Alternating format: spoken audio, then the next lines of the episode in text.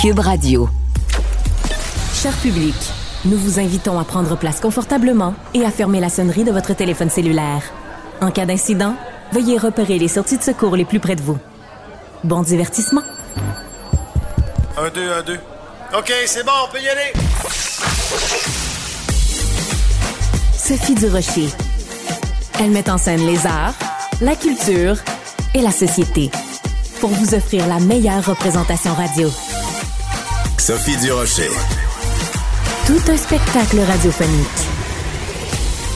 Bonjour tout le monde, j'espère que vous allez bien. Euh, on va commencer cette émission avec Christian Rioux, qui est correspondant à Paris pour le quotidien Le Devoir, parce que Christian, hier, c'était une journée très particulière en France. Dans la même journée, il y a eu euh, les funérailles de Dominique Bernard, donc cet enseignant qui avait été euh, poignardé à mort au cri de Allahu Akbar.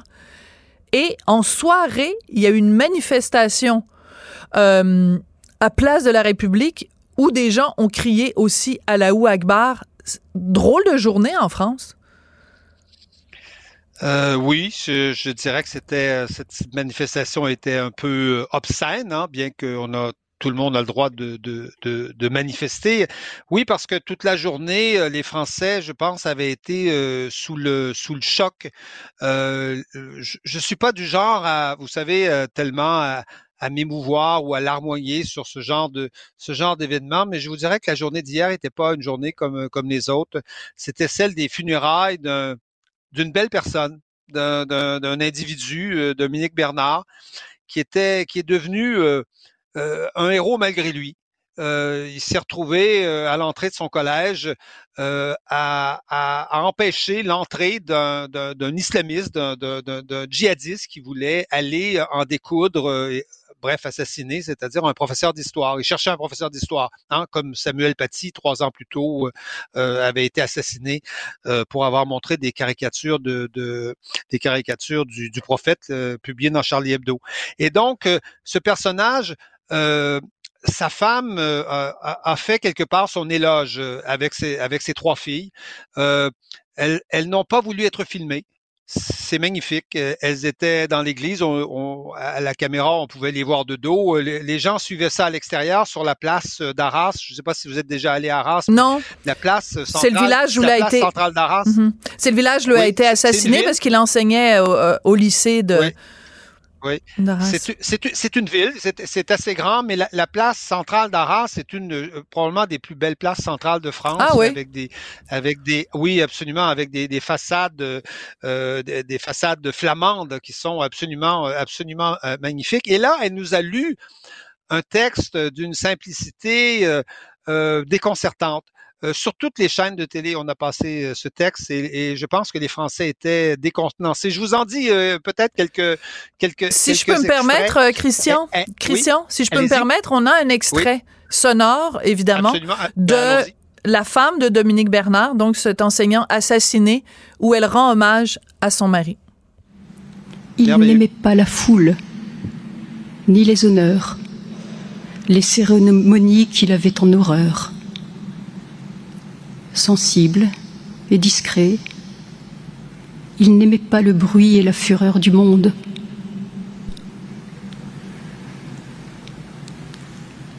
Il aimait profondément ses filles, sa mère et sa sœur.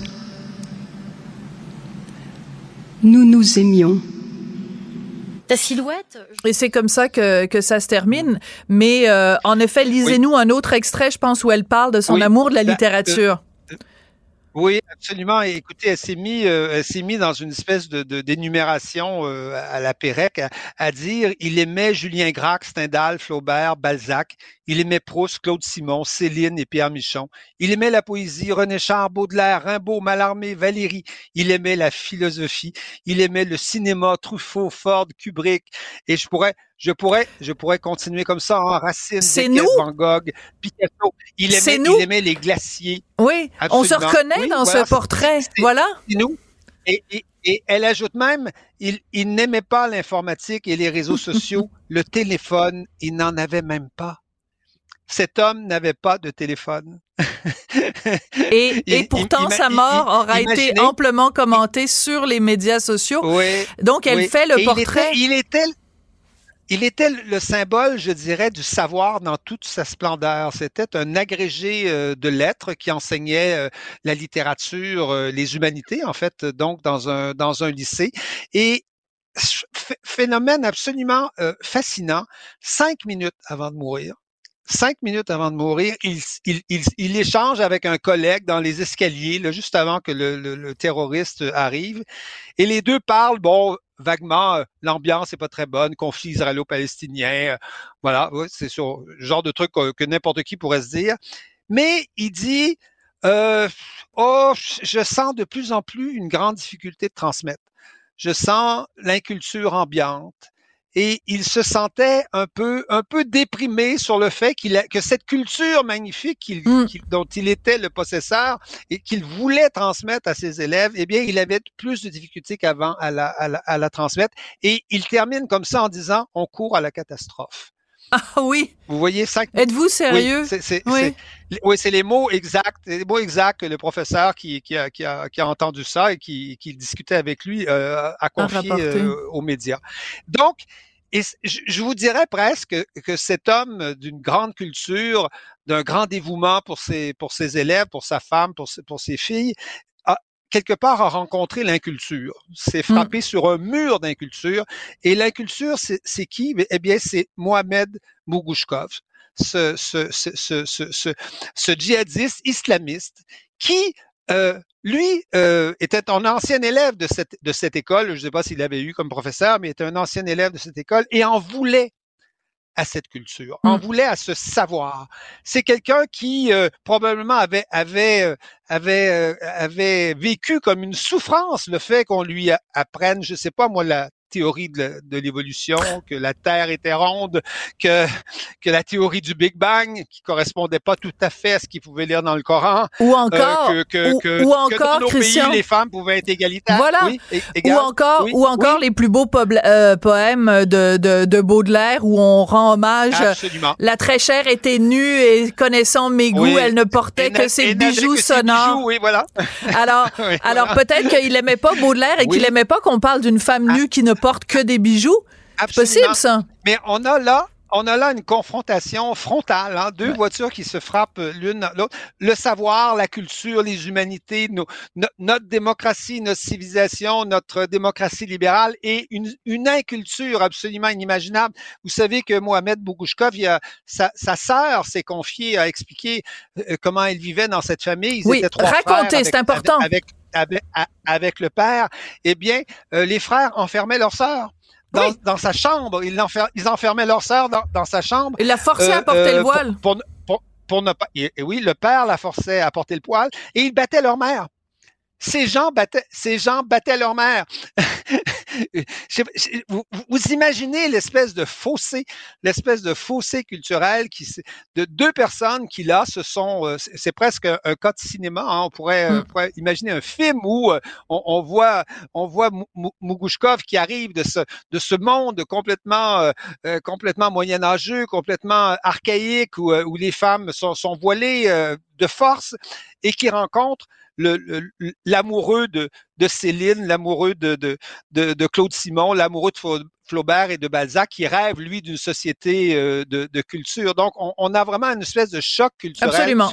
Tout à fait tout à fait fascinant et je pense que, que, que Isabelle, sa femme, euh, qui a ému absolument euh, toute la France, je crois, hier, et, et, les gens vont, vont se rappeler de ça. Je pense que les Français vont se vont vont, vont on, on découvre la France dans toute sa beauté, je, dirais, en découvrant cette, magnifique personne qui était, euh, qui était Dominique Bernard. Et c'est et c'est d'autant plus triste que euh, il y a quand même tout un pan de la population. Je pense par exemple au fait que lundi, quand euh, il y avait la minute de silence qui était demandée dans les lycées, dans les écoles en France, qu'il y a des gens, je pense qu'il y en a 67 personnes qui ont euh, interrompu la minute de silence ou qui ont et le premier ministre, enfin le président de la République a dit on, on va sévir contre ces gens-là. C'est soit lui ou le ministre de l'Éducation qui a dit on va sévir contre ces gens-là parce que on ne niaise pas, on ne tataouine pas avec les minutes de silence en France. Oui.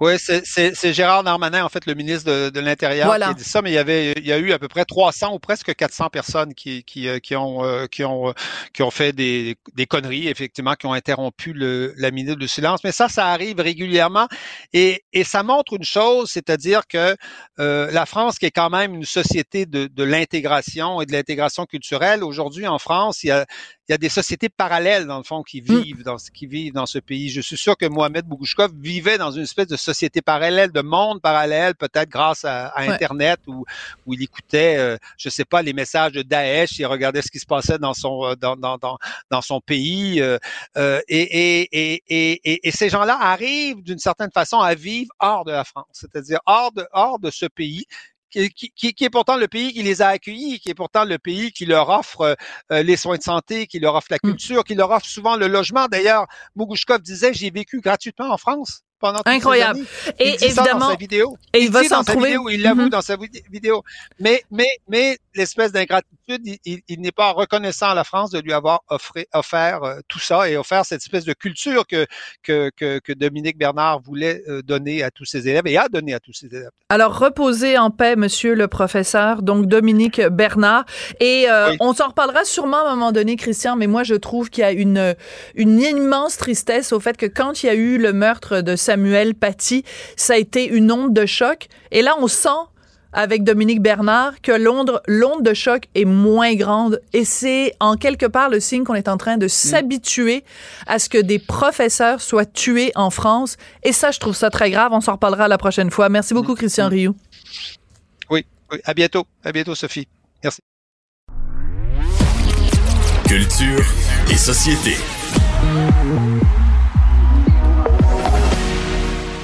Alors, il y a une nouvelle qui est sortie cette semaine qui est complètement délirante et euh, là, on se rejoint là-dessus, Jean-François Barry, parce que et toi et moi, on a comme complètement capoté sur cette affaire-là.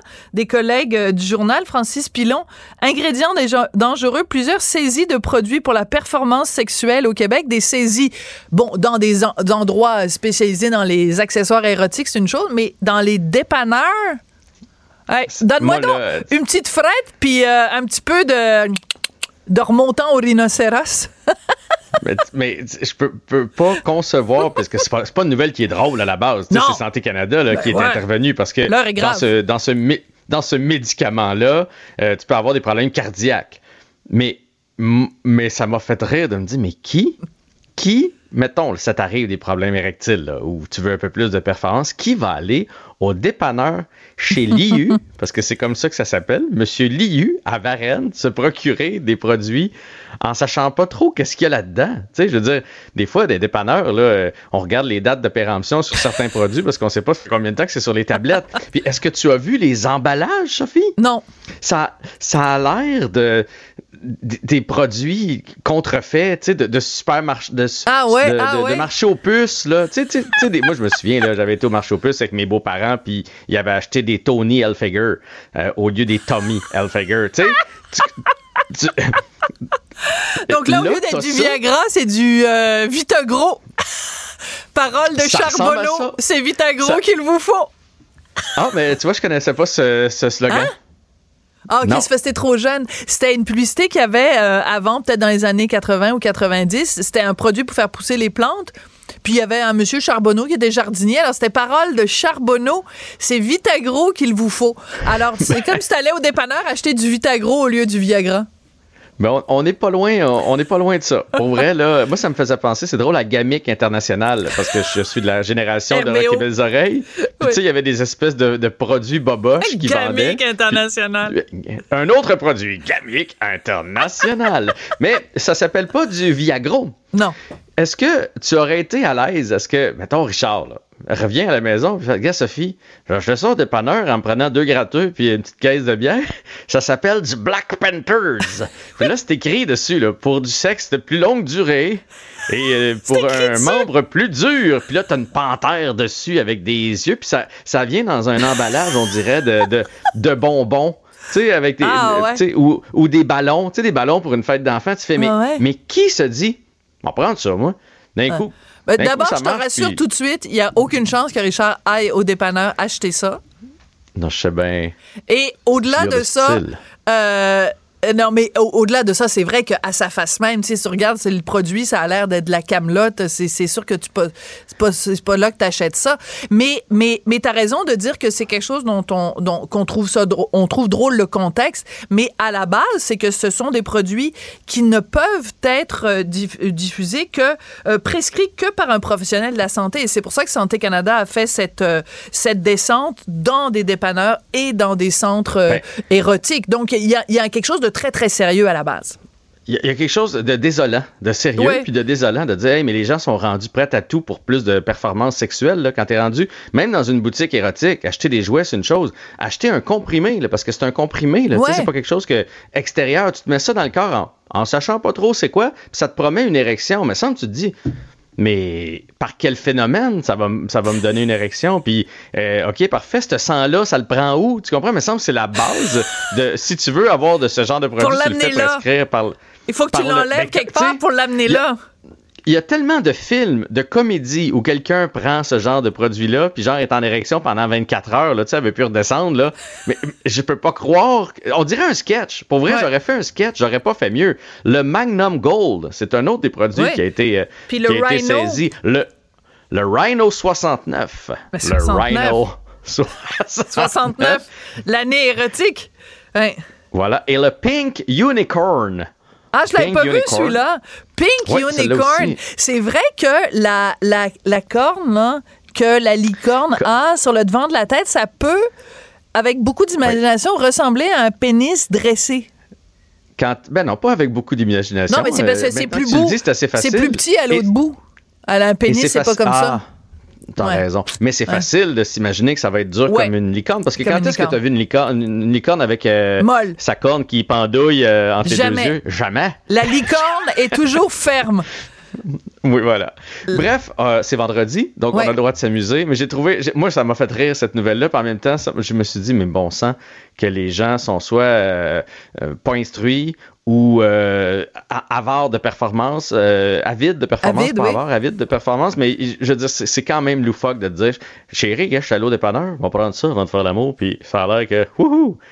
Mais non, euh, non. ça marche Ni pas. Black tu peux pas acheter une barre de chocolat, du lait puis euh, du Black Panther. non, Black Panther, Magnum Gold, euh, Rhino 69 et Pink Unicorn.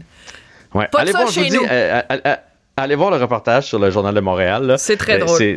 C'est drôle de voir les, les, les affiches, les, les, comprimés sont vendus dans quoi. Là. Ça fait tellement, mais tellement pas sérieux. Alors, euh, euh, tout ça pour dire qu'on se fait prescrire ça. Hein. On n'achète pas ça n'importe où. Là. Absolument. Merci beaucoup, Jean-François Barry. Puis passe une excellente fin de semaine, soit avec euh, du Vitagro ou, ou du Vitavie.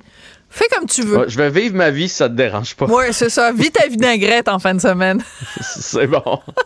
Bye, bon week-end. Au revoir. Professeur Duduche. Avec elle, pas de retenue.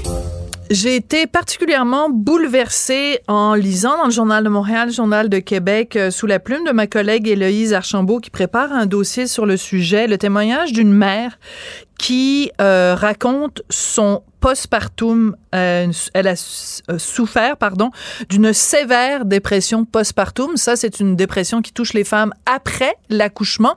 Pour démystifier ces mots latins, elle est au bout de la ligne. cette mère qui a témoigné dans le journal, elle s'appelle Alicia Doyon. Elle a 33 ans. Bonjour, Alicia. Bonjour. D'abord, euh, oh mon Dieu, qu'il y a du soleil puis de la luminosité dans ce bonjour-là. Ça fait plaisir à entendre.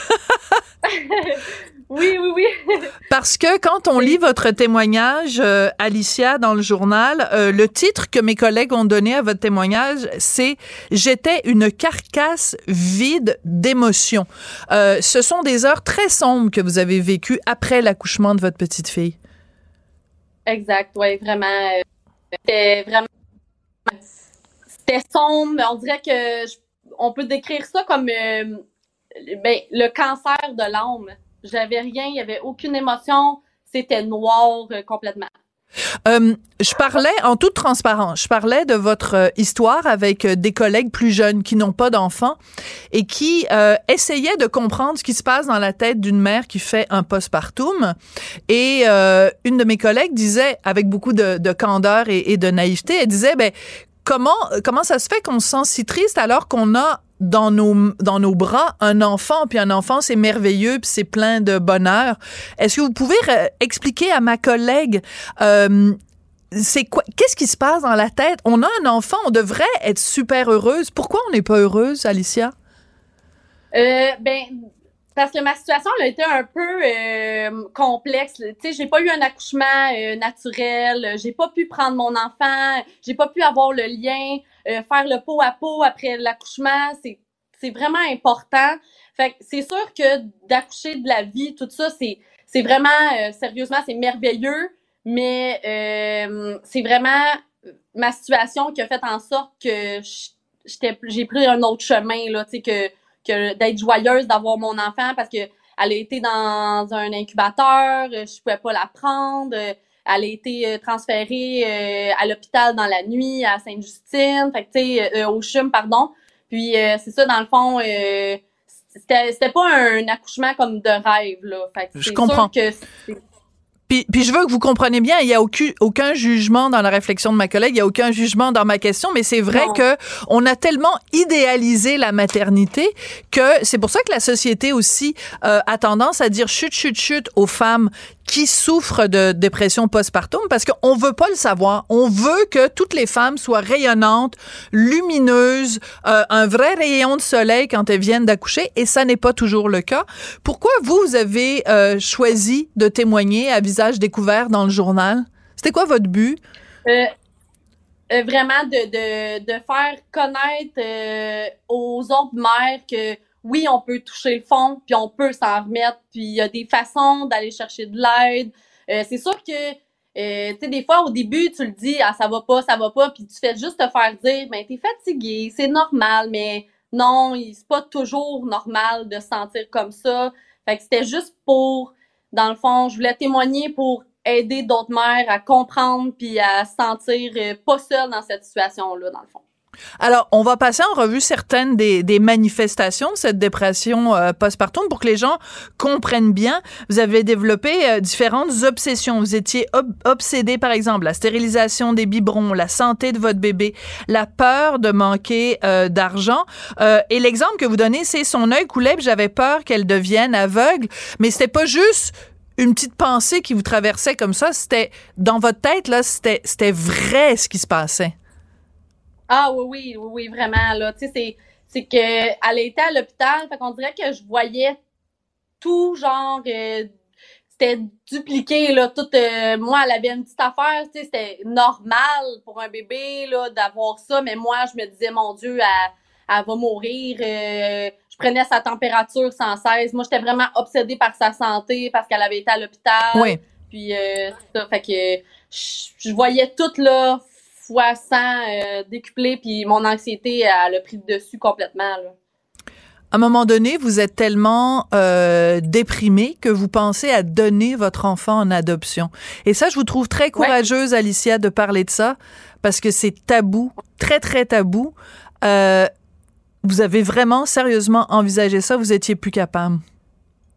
Exact. Ouais, j'ai j'ai même dit sur le coup des émotions à d'autres amis. J'en avais une amie que elle voulait tomber enceinte puis ça fonctionnait pas puis j'ai dit est-ce que tu veux la prendre? Je t'adonne puis euh, ça l'a tellement comme bouleversé que je lui disais ça. J'étais comme aïe mais sur le coup j'avais pas le j'avais pas le, le, le, le, poids de ce que j'avais dit tu sais.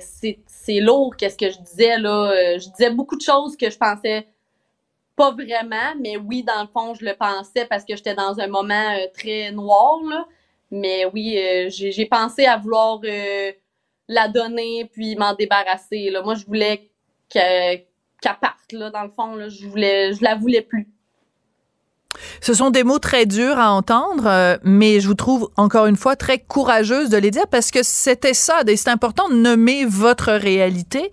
à un moment donné, vous avez aussi Parce que vous parlez d'abandonner votre enfant, mais vous avez aussi euh, envisagé de vous abandonner vous-même et de commettre l'irréparable. Qu'est-ce qui a fait que vous vous êtes accroché à la vie? Je, je sais pas, c'est un c'est ben souvent je demandais beaucoup d'aide à ma soeur puis je ma soeur c'est la personne la plus importante euh, dans ma vie là elle est toujours là toute présente puis je la voyais que ça ça lui faisait mal de voir que je, je me sentais pas bien. Puis je pense peut-être c'est euh, à cause d'elle que genre j'ai dit ça ça se peut pas filer de même, ça se peut pas penser ça, vouloir faire du mal à un bébé, c'est inconcevable. Fait que j'ai juste dit j'ai appelé le 811 puis j'ai dit là ça suffit genre je peux plus euh, je peux plus avoir ces pensées-là, il faut que quelqu'un m'aide euh, à, passer par-dessus. Et c'est à ce moment-là que vous avez euh, donc euh, été hospitalisé en psychiatrie. c'est très important aussi de démystifier ça, hein, la maladie mentale ou enfin les problèmes de santé mentale sont des problèmes de santé comme les autres. Là, il n'y a pas de tabou à avoir là-dessus. Aujourd'hui, 20 octobre 2023, vous allez comment, Alicia? oh, je vais tellement bien, là. Vraiment, là, je j'ai tout repris ma vie en main. Euh, mon enfant, je l'aime plus que tout au monde. Je hmm. ferais n'importe quoi pour elle. Euh, je, suis en amour complètement par-dessus la tête avec elle. Genre, c'est tellement le fun, la voir se développer, tout ça. Je, je pourrais pas m'en passer là maintenant que je vais bien puis que j'ai passé par-dessus. C'est tellement beau là de d'avoir fait une si belle euh, c'est beau petit humain, là, c'est merveilleux, là. Fait que, mais non, je vais, je vais extrêmement bien. Bon, ben, c'est rassurant et je suis contente de vous l'entendre dire. Euh, par contre, dans, dans le texte de ma collègue Héloïse Archambault, vous dénoncez le fait qu'il y ait si peu de suivi, si peu de, de, de petits cocons qu'on met, qu'on mettrait ou qu'on devrait mettre autour des, des mères quand elles viennent d'accoucher. Qu'est-ce que vous auriez aimé avoir autour de vous quand vous avez accouché et que vous étiez dans cette détresse-là parce que votre enfant avait eu des problèmes de santé? Euh, ben, c'est ça, avoir peut-être plus un suivi. Parce que dans le fond, vu que moi, elle avait eu des problèmes de santé, mais quand je suis arrivée à la maison, moi, je voyais tout comme un problème de santé. Fait que j'aurais aimé me faire suivre plus de plus près par euh, hmm. soit une infirmière euh, qui vient fréquemment à la maison parce qu'on accouche. Il y en a une qui vient, euh, ça dure 15 minutes, merci, bonsoir, puis elle revient plus, là. Fait que j'aurais aimé ça qu'il y ait un suivi plus serré de soit l'hôpital, il t'appelle, comment tu vas, est-ce que ton bébé va bien, est-ce que tu as des questions? Mais non, tu sais, tu t'en vas à la maison, puis c'est ça, tu sais, puis c'est aussi des enjeux de, de trouver, c'est stressant, là, tu sais, tu veux trouver un rendez-vous pour ton bébé, pour son suivi de, de, de trois semaines, il, on dirait que tu trouves personne, il n'y a pas de sais, ils donnent pas de lien, de prendre un rendez-vous là-bas, tu vas avoir un, rendez-vous rapidement, mais il y a pas ça, tu sais, c'est je trouvais qu'on n'est pas assez suivi. Euh, mm. Après, après mon, euh, mon postpartum, moi, j'ai une infirmière qui me suivit à la maison, puis c'était euh, merveilleux, là. Pour, pour vrai, il devrait avoir ça presque à tous les accouchements. Une, une, infirmière qui vient à la maison deux, trois fois par semaine, puis qui te rassure, puis qui mm. travaille. Elle a travaillé fort pour le lien de moi puis mon bébé aussi, là sais, le lien, des fois, euh, c'est pas tout de suite euh, le coup de foudre puis l'amour fou pour euh, mm. ton enfant. Mais c'est ça, tu sais, elle a travaillé fort avec moi pour créer le lien, puis que, que je me sente bien avec elle et tout ça. Fait que ça, c'était c'est le plus beau suivi que j'ai eu là. Ah ben ça c'est c'est ça fait plaisir à entendre Alicia Doyon euh, mère de famille. Euh, merci d'être venue euh, témoigner puis je pense qu'il y a beaucoup de femmes qui vont se reconnaître dans votre témoignage puis ça se termine quand même avec un, message d'espoir puis un encouragement aussi à la société civile de, de construire hein, ce filet social là qui est souvent déficient. Merci beaucoup Alicia. Oui, ça me fait plaisir. Merci. L'actualité comme vous ne l'avez jamais entendue. Et on pose les vraies questions. Mais ça, c'est une vraie révolution. Mais là-dedans, il y a du vrai. Ça, cramouille, ça va être quoi après? La vraie compétence.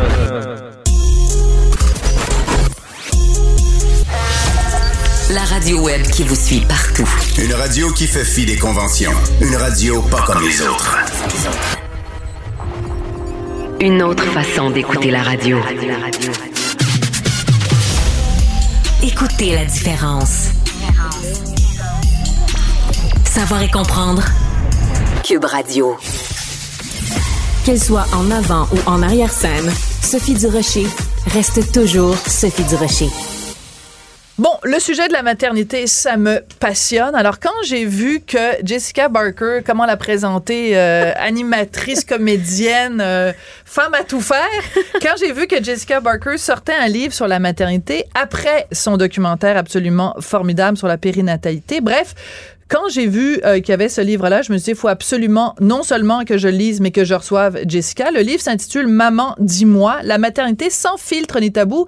Bonjour Jessica. Allô Sophie. Ben moi j'aime ça un livre qui euh, nous annonce exactement. C'est vraiment la maternité sans filtre et c'est vraiment sans tabou.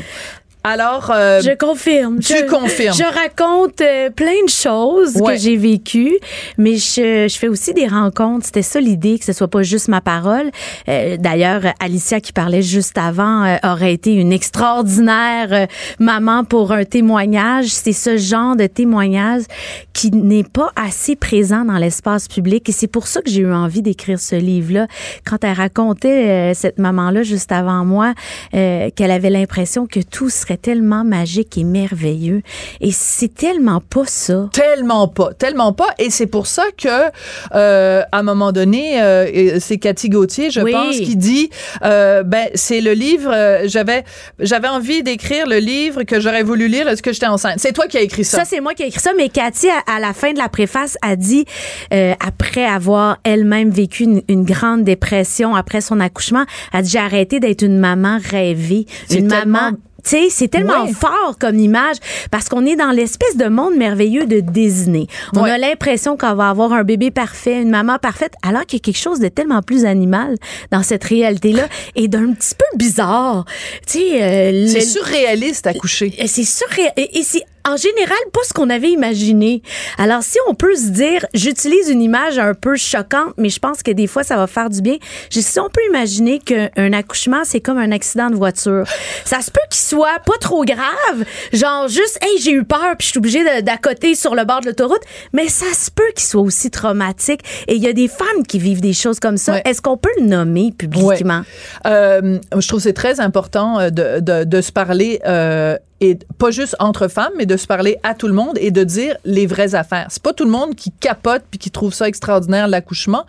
Et euh, et après, il y a, y a, plein de femmes qui, qui, trouvent ça difficile les premiers mois, les premières euh, années, et c'est important d'en parler. Oui. Alors, il y a plusieurs sujets dont je veux te parler. Euh, le sujet de l'allaitement. Alors, tu parles du témoignage de Patricia Paquin, qui, elle, a dit clairement à l'infirmière qui est rentrée dans sa chambre, qu'elle venait d'accoucher, Oh oui, donc sors d'ici. Moi, je n'allaite pas et elle a allaité aucun de ses trois enfants. Exact. Euh, il y a comme une espèce de guéguerre entre euh, les femmes qui... Euh, en fait, on a l'impression que ça marche jamais. Si t'allaites pas, tu te fais reprocher. Si t'allaites trop longtemps, moi, j'ai allaité mon fils jusqu'à l'âge de trois ans et demi. Ouais, on se fait juger dans ce temps-là aussi. Et on se fait juger. Je suis certaine que tu as vécu des commentaires que les gens disaient, ça a pas de bon sens. Alors que si toi, t'es bien là-dedans, hmm. ton enfant est bien là-dedans. Je pense que c'est l'affaire la plus importante qu'on pourrait peut-être essayer de mettre de l'avant autour de la maternité, un peu d'empathie hmm. et de comprendre qu'on le vit tous,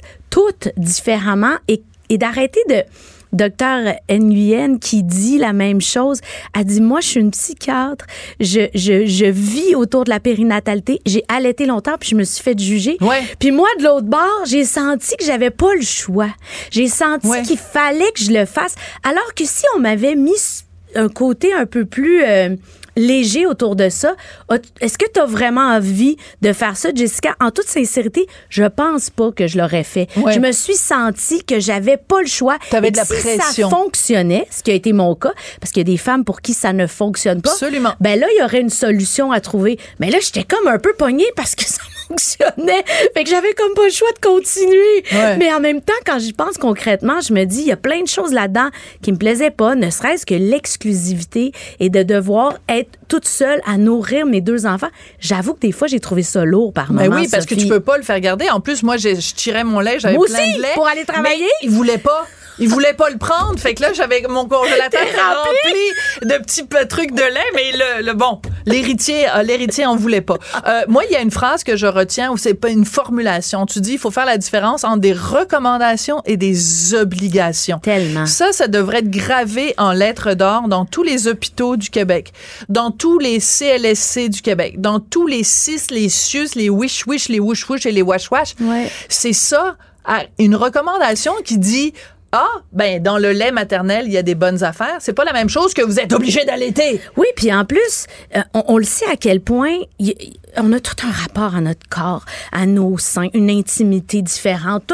on a tout ce est-ce qu'on peut mettre ça de l'avant dans la discussion? Est-ce que vous êtes à l'aise avec ça ou pas du tout? Si c'est pas, si c'est pas pour vous, c'est pas plus grave que ça. Il y a euh, Audrey Bilot, qui est une infirmière, a dit, moi, a dit sincèrement, entre un bébé nourri au biberon ou un bébé nourri au sein, vois pas la différence. On peut-tu le nommer publiquement? Oui, ça, je, ça, ça m'a un petit peu heurté, par contre. Mhm. Parce que surtout venant d'une professionnelle de la santé, euh, je me dis quand même, il y a un certain nombre d'informations. C'est sûr que si tu regardes le bébé, tu regardes les deux bébés, c'est pas écrit sur leur face. J'ai été allaitée ou j'ai pas été allaitée. utiliser. Mais il reste quand même que d'un point de vue scientifique, il y a des bienfaits dans les six premiers mois, en tout cas, dans le lait maternel versus le lait maternisé qui sont indéniables. Donc, il faut quand même faire attention. Mais je partirai pas une chicane avec toi ben, aujourd'hui là-dessus. On se chicanera pas parce que on n'est pas là-dedans, nous autres. C'est ça. C'est pas ça qu'on a envie. On a envie que les femmes fassent leur choix. Peu importe. Exactement. Et même si, effectivement, il y a des études qui disent ça, ben, il y a d'autres études qui disent une maman au bout de deux heures qui allait,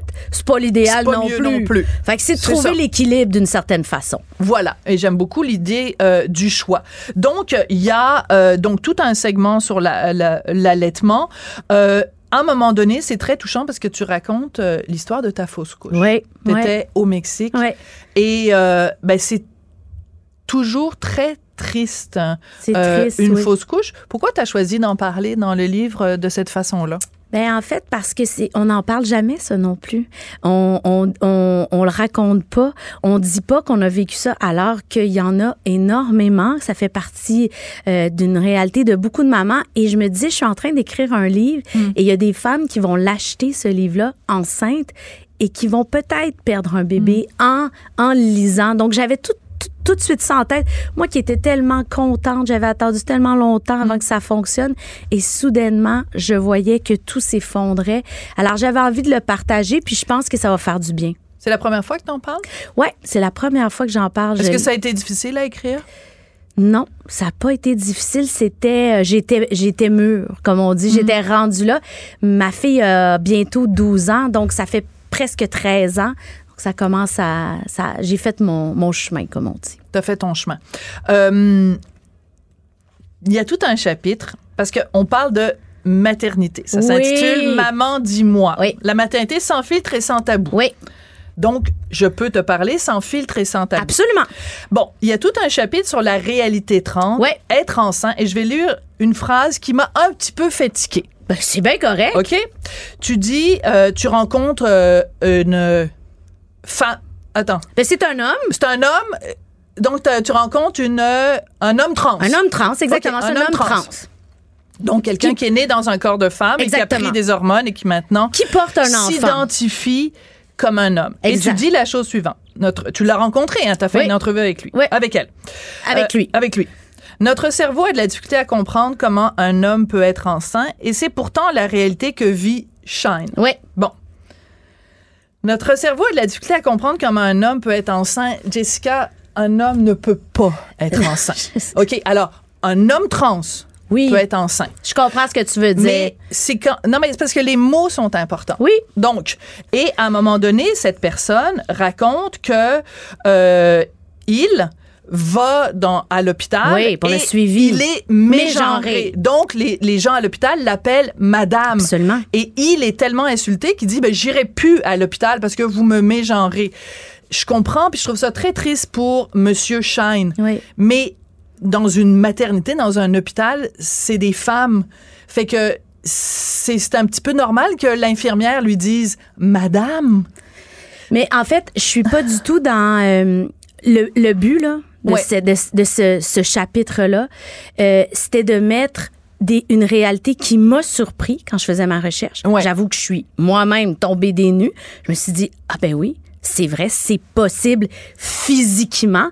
Puis c'est sûr qu'on est tous pris un peu avec cette, euh, ces, ces, ces, ces, questionnements autour de cette, euh, cette, cette nouveauté. Parce que là, effectivement, tu dis, attends, c'est un homme, il considère qu'il est un homme, il s'appelle un homme. C'est un homme, c'est pas la même chose qu'il considère qu'il est un homme. C'est pas la même chose. Mais, ben, ben, ben, selon, selon ce qu'il m'a raconté, pour lui, c'est la même chose. Puis là, après ça, moi, je suis pas dans le corps, puis je suis pas dans le cœur de ces gens-là. Fait que je me dis, si on, si, si cette chaîne se considère comme un homme, à un moment donné, j'ouvre mon cœur, si je peux dire. J'ouvre mon cœur, Sophie, là Ça veut pas dire, euh, Jessica, que moi, je le ferme. C'est juste que les mots sont importants. Alors, quand je lis dans ton livre, un homme peut être enceint, ça me fait tiquer parce que c'est un homme trans qui est enceint. C'est pas un homme qui est enceint. C'est un homme trans. Richard, il ne peut pas tomber enceint.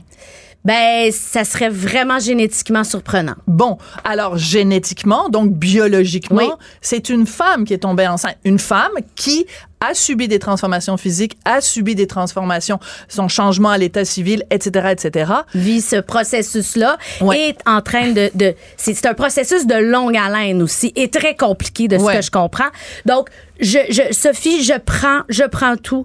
Je, je t'entends, mais je, je trouvais ça hyper important de mettre ce témoignage-là quand même mais dedans. moi aussi, je trouve qu'il est important. Et j'entends que tu, je n'ai pas écrit le mot trans après je le prends, mais j'avoue que je l'avais pas perçu comme étant euh, obligatoire dans ma rédaction. Bon, euh, ta euh, conclusion finalement, c'est que ben on, on, a encore du chemin à faire, c'est-à-dire qu'il y a encore cette liberté de parole qu'on s'est donnée, où on a l'impression qu'on vit dans un monde où tout le monde peut tout dire pas, tant que ça. Il y a encore plein d'affaires cachées, là, des femmes qui regrettent d'avoir eu des enfants, des femmes qui... Le sentiment d'ambivalence, le fait de pas vivre de l'attachement, le fait d'être pas heureuse dans cette réalité-là.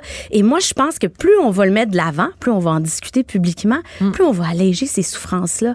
Puis de nommer le fait que peut-être c'est pas ce que tu avais imaginé, peut-être que c'est pas ce que tu pensais que tu pensais vivre, ça fait pas de toi nécessairement une mauvaise mère. Et voilà. Merci. En effet. Et moi, je trouve que c'est un livre important, pas juste pour les gens qui sont euh, mamans ou tout ça, mais mettons quelqu'un qui est jeune puis qui se dit, je ne sais pas si c'est fait pour moi la maternité. Exactement. Je l'ai écrit quand même en pensant à mes filles, ben à l'avenir, qu'elles ont l'information, que ce soit sur la table. C'est de ça qu'on parle. Puis après ça, prenez vos décisions. Tout le monde est autonome. Et euh, juste, ah, ben, je vais prendre vite, vite, parce que, tu sais, à un moment donné, il y a quelqu'un qui vient te voir alors que tu as un enfant très, très, très jeune dans tes bras puis qui dit Êtes-vous enceinte déjà? Hey, ça, là. Hey, ça, on a eu tout ça. Puis là, là, on, peut-tu on peut arrêter de dire ça? Arrête de nous mettre de la pression, le mon corps, affaire. Le corps, il est complexe. Oui. Et il ne revient pas instantanément comme il était. De même. Sophie, le livre est en librairie dès mercredi prochain. Oui, c'est vrai, c'est important. Parce, parce que moi, je te reçois avant tout le ben monde. Ben oui, parce que t'es la première. Ben oui, je suis la première.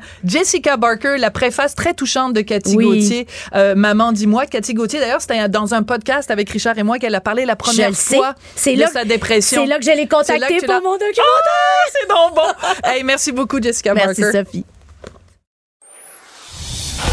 Provoquez le plaisir. On commente l'actualité, on explique la nouvelle, on décortique l'information.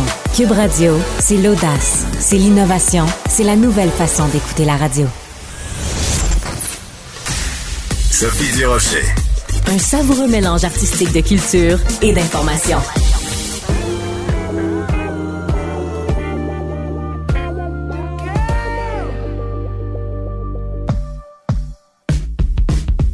Au lit avec Anne-Marie.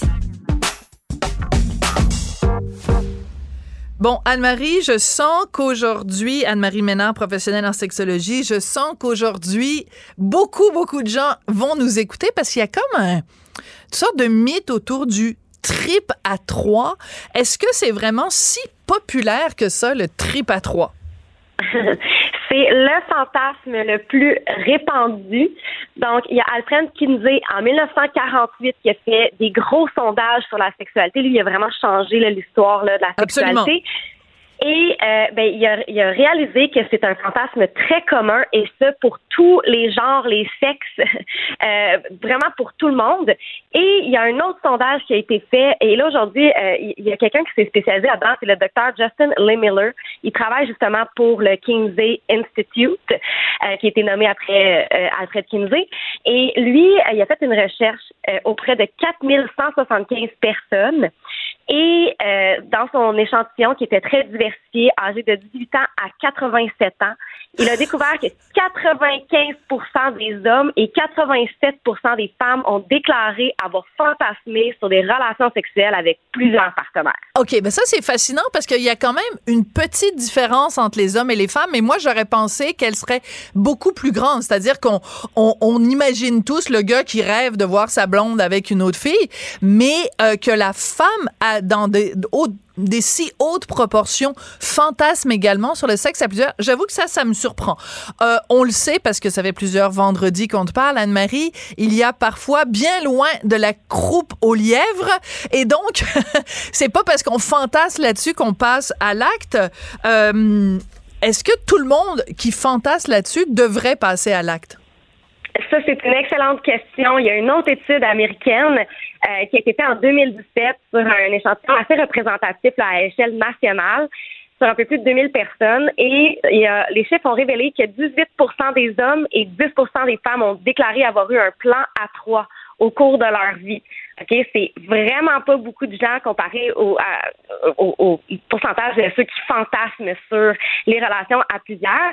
Et euh, d'autres études menées aux États-Unis et au Canada ont établi qu'environ une personne sur cinq s'est livrée à cette activité d'une manière ou d'une autre, parce qu'il y a plusieurs définitions là, du trip ouais, qu'on peut euh, offrir. Là. Euh, ça a l'air que c'est aussi courant que de posséder un chat.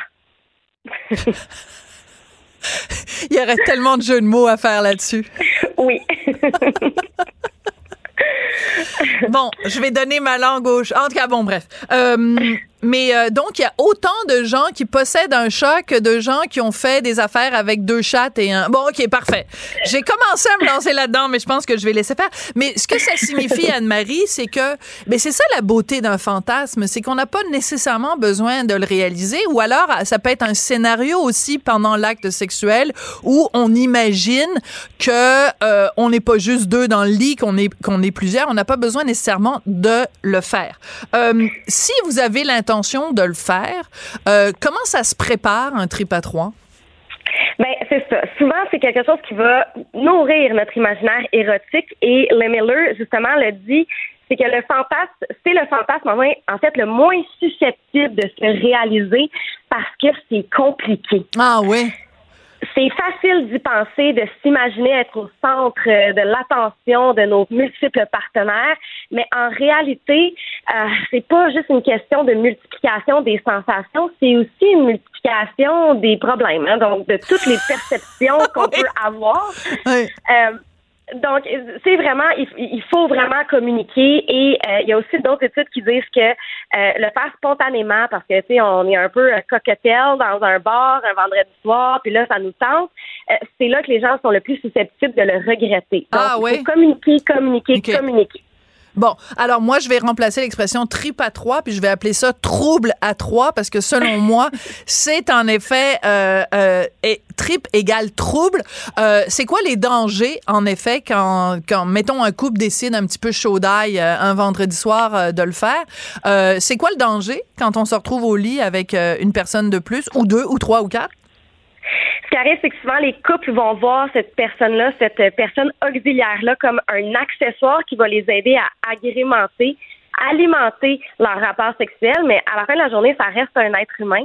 Et euh, d'ailleurs, c'est intéressant parce que bon, il y a plus de rapports avec deux femmes et un homme, là, parce qu'évidemment, on parle d'études hétérosexuelles là, présentement. Euh, mais c'est intéressant parce que euh, chez les femmes, elles préfèrent des inconnus qui se joignent au duo pour former le trio parce qu'elles se sentent moins menacées, moins en compétition. Et chez l'homme, ben, ils cherchent une espèce de sentiment de familiarité, donc eux préféreraient des connaissances.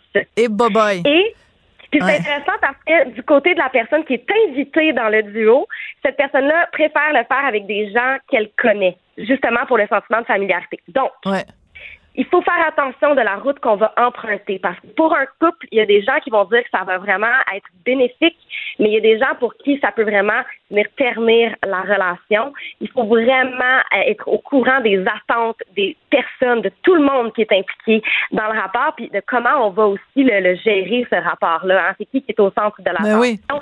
Qu'est-ce qu'on a le droit de faire? Quelles sont nos limites? Donc il faut il faut faire attention, il faut être prudent, mais il y a des gens qui apprécient l'expérience. Oui, puis euh, j'imagine que euh, il doit toujours y avoir un, un, moment, une crainte de se dire bon ben mettons euh, mettons c'est une fille qui est en relation avec un gars puis qu'il décide de faire un trip à trois avec une autre fille.